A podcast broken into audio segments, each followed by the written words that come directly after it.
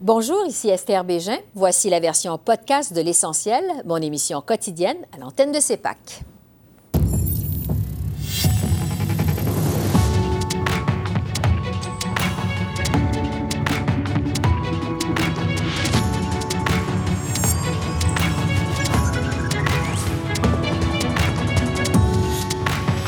Ce soir, transfert en santé. Les provinces ont-elles plié trop vite devant Ottawa? On fait le point avec les politologues Geneviève Tellier et Daniel Bélan. Réforme de la loi sur les langues officielles. Retour à l'ordre dans les rangs libéraux. La ministre des langues officielles, Ginette Petitpas-Taylor, est avec nous.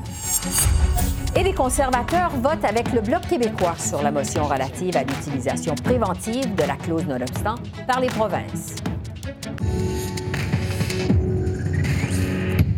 Bonsoir, Mesdames, Messieurs. Moins de 24 heures après que les provinces aient accepté l'offre d'Ottawa sur les transferts en santé, le Bloc québécois est revenu à la charge aujourd'hui aux communes. Le Bloc soutient que les provinces ont été forcées de dire oui à un montant largement inférieur à leurs besoins et que rien n'est réglé à long terme. Je vous rappelle que les premiers ministres provinciaux ont annoncé qu'ils acceptaient les 46,2 milliards de dollars sur 10 ans que leur a offert Justin Trudeau la semaine dernière. Voici un extrait des échanges aux communes. Il n'y a pas d'entente sur la santé. Pour avoir une entente, il faudrait que des gens s'entendent. Mais l'offre du premier ministre à ses homologues est imposée. Il s'est servi du fait que le Québec et les provinces sont prises à la gorge par une crise en santé causée par le sous-financement fédéral dont il est lui-même le responsable. Ils sont tellement pris à la gorge qu'ils doivent accepter l'inacceptable. Le premier ministre pouvait régler son sous-financement chronique de la santé. Il s'est contenté d'acheter la paix et pour pas cher en plus. Pourquoi il n'a pas choisi d'aider pour vrai à soigner les gens qui en ont besoin? Honorable secrétaire parlementaire du ministre de la Santé. Merci, Monsieur le Président, et je veux remercier mon collègue pour la question et pour euh, son intérêt dans cet euh, enjeu très, très important. Euh, nous nous réjouissons de, de l'annonce faite aujourd'hui par le Conseil de la Fédération et nous remercions les conseils, le président du Conseil pour leur travail très important. Depuis, le, le Premier ministre a convoqué la réunion la semaine dernière sur les soins de santé. Nous avons rencontré les premiers ministres provinciaux et territoires, territoriaux et les ministres de la Santé de tous les pays. Merci, Monsieur le Président. Honorable député de la Prairie. Monsieur le Président, le Québec et les provinces réclamaient que le fédéral paie sa juste part de 35% des coûts totaux en santé. L'offre du premier ministre fait passer sa part de 22 à un maigre 24 Rappelez-vous, Monsieur le Président, quand ce gouvernement-là est arrivé en 2015 au pouvoir, il était à 24% Tout ce qu'ils ont fait, c'est réparer leur saccage. On a besoin de 35% Il arrive à 24, le gouvernement coupe à 22, oups, il remonte à 24. Il n'y a rien qui change, on tourne en rond. Est-ce qu'ils réalisent que pendant ce temps-là, nos systèmes de santé suivent une belle ligne droite, direct dans le mur? L'honorable ministre du Patrimoine. Monsieur le Président, je ne sais pas où était mon collègue ce matin quand les journaux titraient Entente au niveau de la santé entre le fédéral et les provinces. Monsieur le Président, les journaux à travers le pays font état de cette entente-là qui est une bonne entente qui va permettre plus d'accès à des médecins de famille. Moi, je pense que ça vaut la peine des médecins de première ligne, Monsieur le Président, investir dans notre personnel au niveau de la santé, ces héros, ces hommes et ces femmes qui font une différence dans tous les jours au niveau de la santé, investir au niveau de la santé mentale, assurer la pérennité du système de santé, Monsieur le Président, c'est une bonne entente. Le Bloc n'aime pas ça, mais c'est une bonne entente, Monsieur le Président. C'est là-dessus que je retrouve nos politologues en résidence, Geneviève Tellier de l'Université d'Ottawa et Daniel Bélan de l'Université McGill. Bonsoir à vous deux. Bonsoir. Donc, les provinces acceptent les 46,2 milliards d'Ottawa sur 10 ans pour les soins de santé, même si elles avaient qualifié euh, l'offre largement insuffisante la semaine dernière. Geneviève, est-ce que les provinces ont jeté l'éponge trop vite ou si finalement elles n'avaient tout simplement pas de pouvoir de négociation? Ben, ils en ont jamais vraiment eu. Je veux dire, l'argent vient d'Ottawa, c'est pas les provinces qui ont l'argent, et donc euh, c'était une offre à prendre ou à laisser, ce qui n'a pas été très différent des négociations précédentes, là, où le gouvernement fédéral a toujours le gros bout du bâton. Mais je pense que ce qui a joué dans, dans, dans, dans tout ça, c'est que euh, il y a l'entente globale, puis ensuite il y a les ententes bilatérales. Et j'ai l'impression que les provinces espèrent beaucoup plus marquer des points dans l'entente qu'elles vont avoir euh, individuellement avec le gouvernement fédéral. Là, peut-être qu'elles vont être capables d'avoir certaines concessions. Puis je pense aussi qu'il y avait eu un soupir de soulagement en voyant qu'il n'y avait pas trop de conditions. C'est un peu la crainte que le gouvernement attache les conditions, attache le, financement à des, des contraintes, qu'il y a des choses très, très euh, précises. Puis c'est pas le cas. Alors, euh, ça va être des paiements qui vont être versés pour certains programmes d'ordre généraux à négocier avec euh, chacune des provinces. Mais finalement, mais ça, je pense qu'elles ont été contentes de voir ça. Plus l'augmentation de 5% par année, c'était une des mm-hmm. choses qu'elles voulaient. Elles l'ont eu pour cinq ans. Donc, il y avait sans doute des choses qui leur plaisaient, mais évidemment pas totalement. Au Québec, le premier ministre François Legault a parlé de déséquilibre fiscal aujourd'hui. N'empêche, lui aussi accepte euh, l'offre d'Ottawa. Ça veut dire que Québec va obtenir 9 milliards de dollars de plus sur 10 ans. Les partis d'opposition à l'Assemblée nationale ont d'ailleurs reproché à François Legault de plier trop vite devant le gouvernement fédéral. Daniel, est-ce que ça entache l'image de nationaliste et d'autonomiste de François Legault? Non, je pense pas, parce que bon, il y a quand même euh, neuf autres premiers ministres provinciaux qui ont accepté euh, euh, la même chose, en fait. Donc, il n'est pas le seul. Et bon, il va essayer de se rattraper ailleurs, dans d'autres dossiers, comme l'immigration, par exemple. Et puis, c'est quand même plus d'argent pour le Québec et pour les autres provinces. Donc, c'est sûr que je, je, pense que François Legault et les autres premiers ministres provinciaux ont fait une erreur. Ils ont simplement bluffé, demandé trop d'argent. Et c'était pas réaliste. Et donc, les, les, les, les Ottawa a compris que c'était du bluff. Et euh, comme le dit Geneviève, euh, Ottawa, en fait, n'avait pas à, répondre à toutes les demandes des provinces. Donc, ils ont fait quelque chose de strict minimum. Et je pense que c'était Ottawa qui ressort gagnant. Et donc, oui, François Legault est, bon, euh, il n'est pas un perdant en tant que tel, mais disons que c'est plus en territoire neutre pour lui et les autres premiers ministres des provinces, parce qu'au moins, ils ont eu quelque chose d'Ottawa, même si c'est bien loin de ce qu'ils demandaient. Mhm. Il faut dire aussi que le Front commun des provinces semblait, euh, dès le départ, plutôt fragile. On a même parlé d'un espion au sein des provinces en la personne du premier ministre de l'Ontario. Geneviève, qu'est-ce qu'il faut penser de l'attitude de Doug Ford dans tout ça? Ah oui, M. Ford a plutôt pensé pour lui-même. Alors, euh, lui aussi, il a ses propres idées et je pense que ce que M. Ford veut faire, il l'a annoncé il y a quelques jours, quelques semaines maintenant, c'est qu'il veut faire un peu plus la place au secteur privé. Et à mon avis, il avait peur d'avoir des conditions de la part du gouvernement fédéral qui lui interdiraient de faire ça. Alors, pour M. Ford, il s'en sort un peu gagnant. Oui, il n'a pas eu tout ce qu'il voulait, mais il a quand même eu des choses. Euh, et en même temps, il y a les coûts des franges. Donc, ces fameuses conditions-là, vraiment, ça joue à l'avantage euh, de l'Ontario. Et il n'y a rien qui empêche M. Ford euh, ou toutes les autres provinces à y aller de leur propre initiative puis de leur propre réforme. Puis je pense que c'est le message essentiel que M. Trudeau a lancé à tous les premiers ministres provinciaux territoriaux. C'est si vous voulez faire des changements, si vous voulez augmenter significativement le financement, ben faites-les. Vous pouvez le faire. Euh, c'est pas moi qui va vous dire quoi faire. Je vais vous donner un peu d'argent, mais après, libre à vous de faire vos choix. Puis M. Ford, je pense qu'il a vu dans ce sens-là. Et pour lui, ben, avoir un peu d'argent du fédéral, c'est mieux que de rien avoir. Puis je pense qu'il est content d'avoir Justin Trudeau devant lui plutôt qu'un futur Pierre Poilievre qui aurait peut-être pas été aussi généreux que ça. Et donc, il doit y penser et dire, ben, c'est mieux de prendre l'offre qu'on me donne que de rien donner, de, rien avoir du tout. Ça amène à se poser quand même des questions sur la pertinence du Conseil de la Fédération. Ce conseil avait été créé à la suggestion du premier ministre du Québec, Jean Charest, en 2003, à l'époque.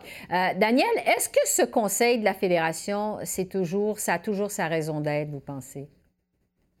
Oui, je pense que ça a sa raison d'être, mais c'est vrai que c'est pas, euh, pas l'outil dont Jean Charest avait rêvé. Hein? Donc, euh, euh, je pense que ça va continuer le Conseil de la Fédération, mais disons que c'est, ça reste un, outil dans les mains des provinces qui n'est pas aussi puissant qu'on l'avait imaginé au départ. Et je pense qu'il faut vivre avec cette réalité-là. Donc, j'imagine pas à court terme des, des changements à ce niveau-là qu'on va l'abolir ou le, le transformer de, façon radicale.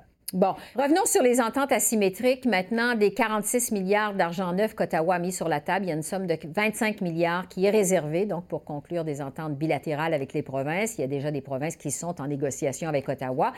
Euh, Geneviève, est-ce qu'on peut s'attendre à ce que ça aille aussi vite que ce qu'on a vu depuis une semaine?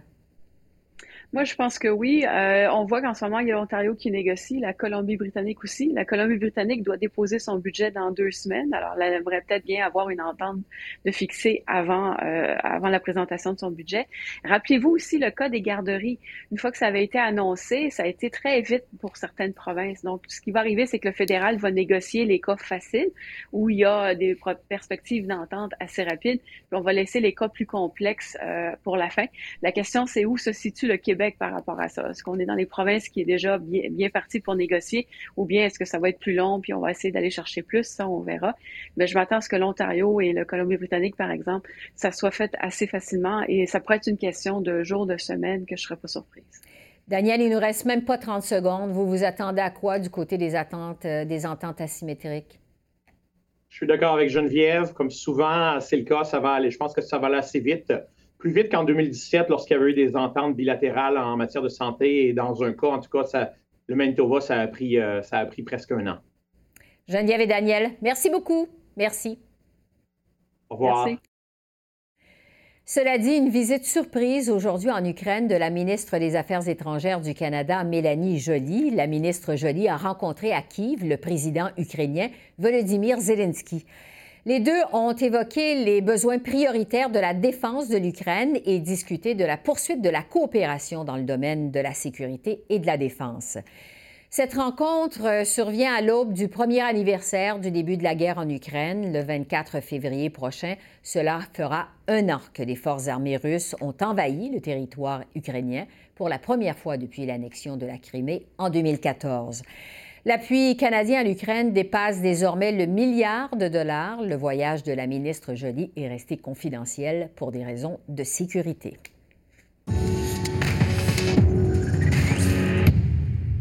C'est le retour au calme au comité parlementaire chargé d'étudier le projet de loi C13 sur la modernisation des langues officielles. Le message du député franco-ontarien Francis Drouin, qui se plaignait d'un chaud de boucan la semaine dernière, semble avoir été entendu. Les députés anglophones du Québec, qui avaient très publiquement critiqué C13 la semaine dernière, se sont finalement ralliés. Je suis revenue sur cette controverse avec la ministre des Langues officielles, Ginette Petitpas-Taylor. Bonsoir, Madame la ministre. Bonsoir. Votre collègue du patrimoine, Pablo Rodriguez, soutient que les députés du caucus du Québec sont maintenant tous unis derrière le projet de loi C-13. Mais quand même, on voit pas ça souvent, un député qui rabroue publiquement ses collègues, comme l'a fait le député franco-ontarien Francis Drouin la semaine dernière. Euh, qu'est-ce qui fait que la chicane a éclaté comme ça devant le comité parlementaire? En fait, pourquoi ça n'a pas été réglé à l'interne avant ça, au préalable? Mais premièrement, Esther, je pense qu'on doit premièrement reconnaître que nous avons un projet de loi qui est ambitieux, qui est, présentement au comité parlementaire. Nous reconnaissons que quand on parle de toute la question des langues officielles, c'est quand même euh, un sujet qui est très personnel, et, ce qui est vraiment identitaire. Ça fait que oui, c'est sûr qu'on a eu des conversations musclées au cours des dernières semaines, mais je pense que c'est très sain. On doit s'assurer qu'on va avoir un bon projet de loi, que tous nos députés doivent avoir la chance de s'exprimer. C'est exactement ce qui s'est passé au cours des dernières semaines. Mais quand même, euh, Francis Drouin est allé assez loin. Là. Il a parlé d'un show de boucan honteux des députés du Québec, les Garneau, Housefather et Lambropoulos. Il y a plusieurs observateurs euh, qui ont dit que vous aviez perdu le contrôle du dossier, Madame la ministre. Qu'est-ce qui s'est passé pour que ça dégénère de la sorte? Mais encore une fois, euh, Esther, je pense qu'on doit reconnaître, c'est une démocratie. Et puis, c'est très important d'avoir ces débats, des débats, comme j'ai dit, qui sont parfois émotionnels. Puis, c'est exactement ce qui s'est passé. Moi, je ne vois pas ça quelque chose de méchant. Je pense qu'on va avoir un bon projet de loi. Mm-hmm. On doit s'assurer qu'on va entendre tous les points de vue. Puis, c'est exactement ce qui s'est passé. Nous, comme gouvernement, on ne dit pas à nos membres du comité de dire, de quoi dire. Et puis, c'est exactement ce qui s'est passé. On a pu voir qu'ils ont pu euh, vraiment bien représenter leurs commettants si qu'on veut. Ils ont partagé les points de vue de leurs commettants.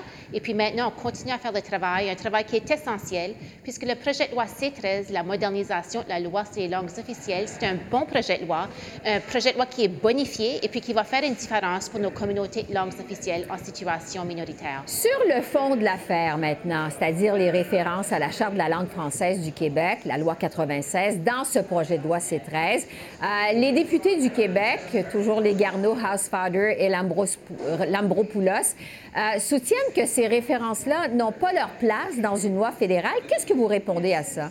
Mais encore une fois, je pense que quand on regarde la question, la référence de la Charte de la langue française, c'est vraiment dans le préambule. Et puis, c'est tout simplement pour dire que c'est la loi qui est, qui est présentement au Québec. On ne dit pas qu'on est d'accord ou pas d'accord, mais c'est effectivement la loi qui est, présente au, au, Québec. Pareil qu'on parle de la spécificité du Nouveau-Brunswick. Ça fait, nous, avec le projet de loi C13, je pense qu'on doit quand même différencier. La loi C13 n'est pas le projet de loi 96. Nous autres, c'est un projet de loi fédéral, puis on veut s'assurer qu'on va faire notre juste part pour protéger nos communautés langues officielles en situation minoritaire, mais aussi, Esther, on reconnaît que le français est en déclin euh, au, français, euh, au Canada, puis le gouvernement fédéral doit faire sa juste part pour protéger et promouvoir le français au pays, y compris le Québec, puis c'est exactement ce que le projet de loi C13 fait. Mais quand on voit des dissensions comme ça éclater au grand jour, est-ce que vous êtes confiante qu'on va finir par en arriver à à un compromis acceptable des deux côtés avec C13? Esther, je te dirais pas. Le projet de loi C13 est quand même un projet de loi qui est ambitieux. C'est pas facile, mais je suis confiant, oui, qu'on va voir euh, l'adoption du projet de loi. Puis encore une fois, d'avoir des discussions qui sont difficiles, qui sont musclées, c'est quand même, quand même sain. Et puis je pense qu'il va avoir un bon projet de loi. Je pense que c'est important de faire sûr qu'on peut entendre les points de vue de tout le monde. Puis encore une fois, mes collègues ont un travail à faire pour représenter leurs commettants. Ils ont partagé euh, leurs commentaires, comme tous les membres du comité des langues officielles. Puis moi, comme les intervenants d'un bout à l'autre du pays, j'ai bien hâte de voir l'adoption du projet de loi mhm. dans les plus brefs délais. Bon. Euh, l'autre amendement à C13 qui a soulevé les passions euh, la semaine dernière, c'est la demande du gouvernement du Québec que le français soit reconnu comme langue commune, une demande qui n'a pas passé. Vous, est-ce que vous voyez une différence entre langue commune et langue officielle comme le député Marc Garneau, par exemple. Mais encore une fois, Esther, je pense que pour nous, comme gouvernement fédéral, on veut faire notre juste part pour agir dans nos champs de compétences. Le projet de loi fédéral est vraiment un projet de loi, comme j'ai dit, qui est envergure pour toutes les provinces et les territoires. Ça fait, nous autres, on veut vraiment s'assurer qu'on peut faire notre juste part pour protéger nos langues officielles, puis spécialement nos communautés langues officielles en situation minoritaire. Nous parlons toujours d'égalité réelle aussi de notre projet de loi. Puis je pense qu'on reconnaît si qu'on veut réellement atteindre l'égalité réelle entre le français et l'anglais, on doit reconnaître que le français est en déclin. C'est pour cette raison que le gouvernement fédéral fait un travail pour s'assurer qu'on peut finalement adresser ce déclin. Pour ce qui est de l'application de la Charte de la langue française du Québec, la loi 96, là, aux entreprises de juridiction fédérale qui œuvrent sur le territoire québécois, c'était une demande du gouvernement du Québec. Les trois partis d'opposition aux communes sont d'accord avec ça. Est-ce que vous, vous allez vous opposer à ça? Mais encore une fois, Esther, je pense que le gouvernement fédéral veut agir dans ses champs de compétences. Je pense que nous et le gouvernement du Québec ont un objectif commun, tout faire pour assurer et promouvoir euh, que les employés peuvent se faire servir en français et travailler en français. Et puis, je pense qu'on regarde nos deux régimes, le régime fédéral ainsi que le régime du Québec, on peut voir que nos deux régimes s'alignent avec notre loi, on voulait s'assurer qu'il n'allait pas avoir un régime qui les aide plus facile que l'autre. C'est exactement pour cette raison que nos deux régimes sont extrêmement semblables. Donc, pas 96 par-dessus C13. Encore une fois, 96, c'est le projet de loi du Québec. Et puis C13, la modernisation de la loi sur les langues officielles, c'est notre projet de loi, notre régime fédéral, un régime qui est important pour toutes nos communautés, puis spécialement nos communautés de langues officielles en situation minoritaire, en Acadie ou à St. John's, Newfoundland ou encore une fois à Vancouver. Autre modification apportée à ces 13 en comité parlementaire, c'est que ce soit le Conseil du Trésor euh, qui soit le ministère fédéral chargé de mettre en application la loi sur les langues officielles. C'était une demande d'ailleurs du commissaire aux langues officielles. Euh, à l'exception des libéraux, les députés ont tous voté en faveur de ça. Pourquoi votre gouvernement reste contre ça et toujours contre ça. Mais encore une fois, je pense, Esther, qu'est-ce qu'on doit reconnaître? Le ministère du patrimoine a quand même prouvé euh, vraiment qu'ils ont fait un travail exceptionnel dans tout le dossier des langues officielles. Et puis, je pense qu'on doit reconnaître aussi que le ministère du patrimoine est vraiment partout autour du pays, tandis que le Conseil du Trésor est situé à Ottawa. Si on va avoir des interventions, si on va faire des consultations avec les intervenants d'un bout à l'autre du pays, c'est sûr que le patrimoine est bien positionné pour nous aider à mettre sur pied ces consultations tandis que le bureau du Conseil du Trésor est un, seul et unique bureau à Ottawa. je pense qu'on doit s'assurer que vraiment que le patrimoine va avoir son rôle à jouer, et puis si le Conseil du Trésor va avoir un rôle à jouer aussi, c'est sûr euh, on a bonifié le, rôle du Conseil du Trésor, on a concrétisé leur rôle, puisqu'on reconnaît que les deux ministères ensemble peuvent finalement travailler euh, ensemble pour vraiment faire avancer le dossier des langues officielles. Oui, mais l'opposition estime que les directives du Conseil du Trésor seraient mieux respectées par les autres ministères que si Patrimoine Canada en était chargé. Euh, qu'est-ce que vous répondez à ça? Mais encore une fois, je pense, Esther, d'un projet de loi que nous avons présenté, un projet de loi qui est bonifié, on peut voir qu'on a bonifié le rôle du Conseil du Trésor. Moi, je reconnais que le Conseil du Trésor a un rôle très important, un rôle de coordination, etc. Mais aussi, je pense qu'on doit aussi, quand même, je soutiens encore que le ministère de Patrimoine aussi a un rôle qui est clé à jouer, spécialement avec tous euh, les contacts avec nos intervenants d'un bout à l'autre du pays. Ils sont très bien positionnés, ils ont établi ces partenariats, puis aussi, ils ont vraiment établi leur crédibilité au cours des dernières années qui peuvent absolument bien faire ce travail-là. Je vais terminer, euh, Madame euh, la ministre, sur la réforme de la loi sur les langues officielles, mais de façon générale. Bon, on sait que votre prédécesseur, euh, Mélanie Joly, avait déposé sa propre réforme au mois de juin 2021, réforme qui est morte au feuilleton au moment du déclenchement des élections. vous avez présenté votre propre mouture en mars 2022. Ça va faire bientôt un an. Ça traîne en longueur devant le comité parlementaire. Plusieurs jugent que la révision prend trop de temps. Vous dites que vous êtes confiante que vous allez en arriver à un consensus. Quand pensez-vous que ces 13, cette modernisation de la loi sur les langues officielles, finalement, va être adoptée?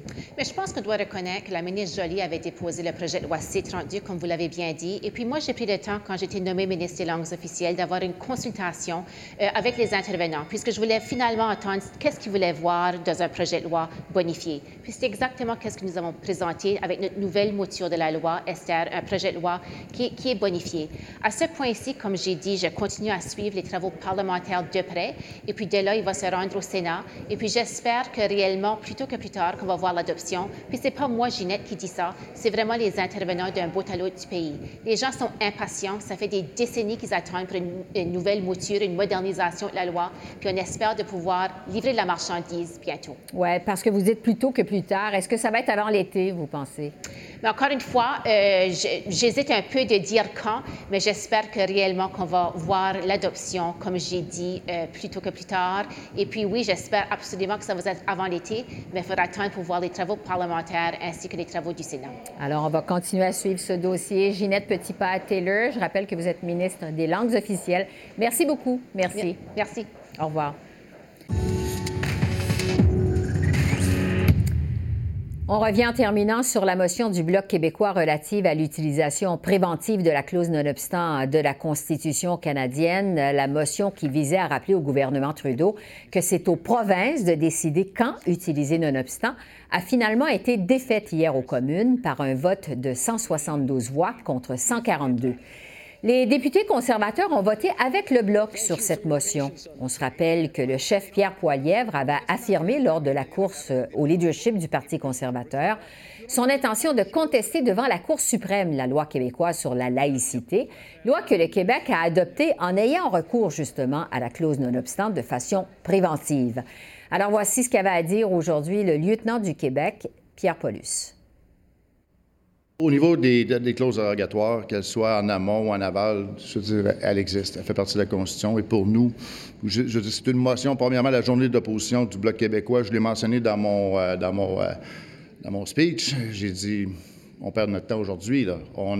c'est, en réaction à une déclaration de M. Trudeau à la presse, mais il n'y a personne qui veut ouvrir ce débat-là. Ben, la position, c'est que la clause existe, puis elle est dans la Constitution, puis pour nous, il n'y a pas d'enjeu.